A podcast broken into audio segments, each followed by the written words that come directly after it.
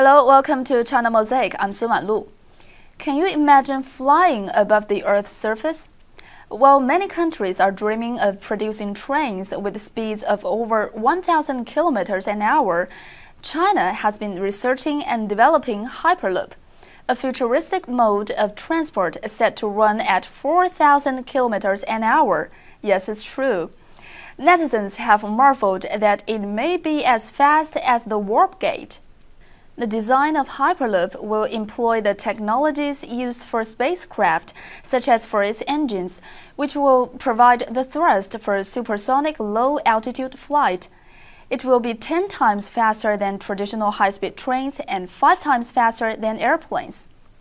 With worldwide attention on China, the country is confident about realizing the seemingly distant dream. China has gained experience in the design, construction, and operation of the high speed railways, which is considered as one of its new four great inventions, and has enjoyed worldwide popularity. Since its first round of the campaign to raise the speed of railway travel in the late 1990s, China has been increasing the speed of its ground transportation while improving related technologies. From importing technologies to independent innovation, the country has recorded remarkable progress in high speed railways within a short time, which has taken decades for other countries to achieve.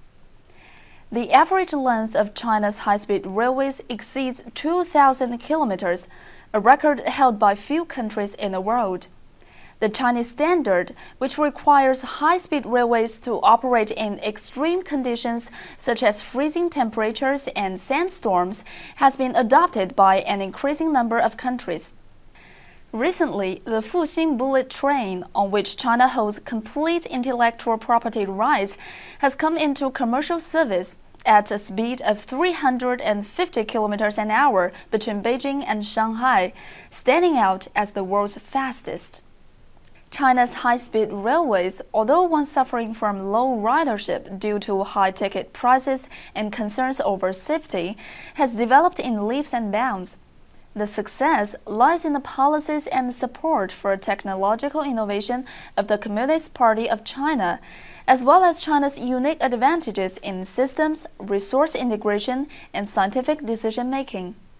China's high-speed railways have facilitated freight logistics and passenger travel, thus enabling the country's economic miracles.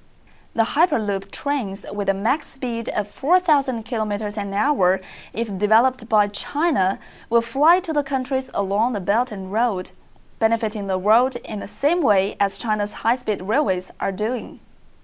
Thank you for watching.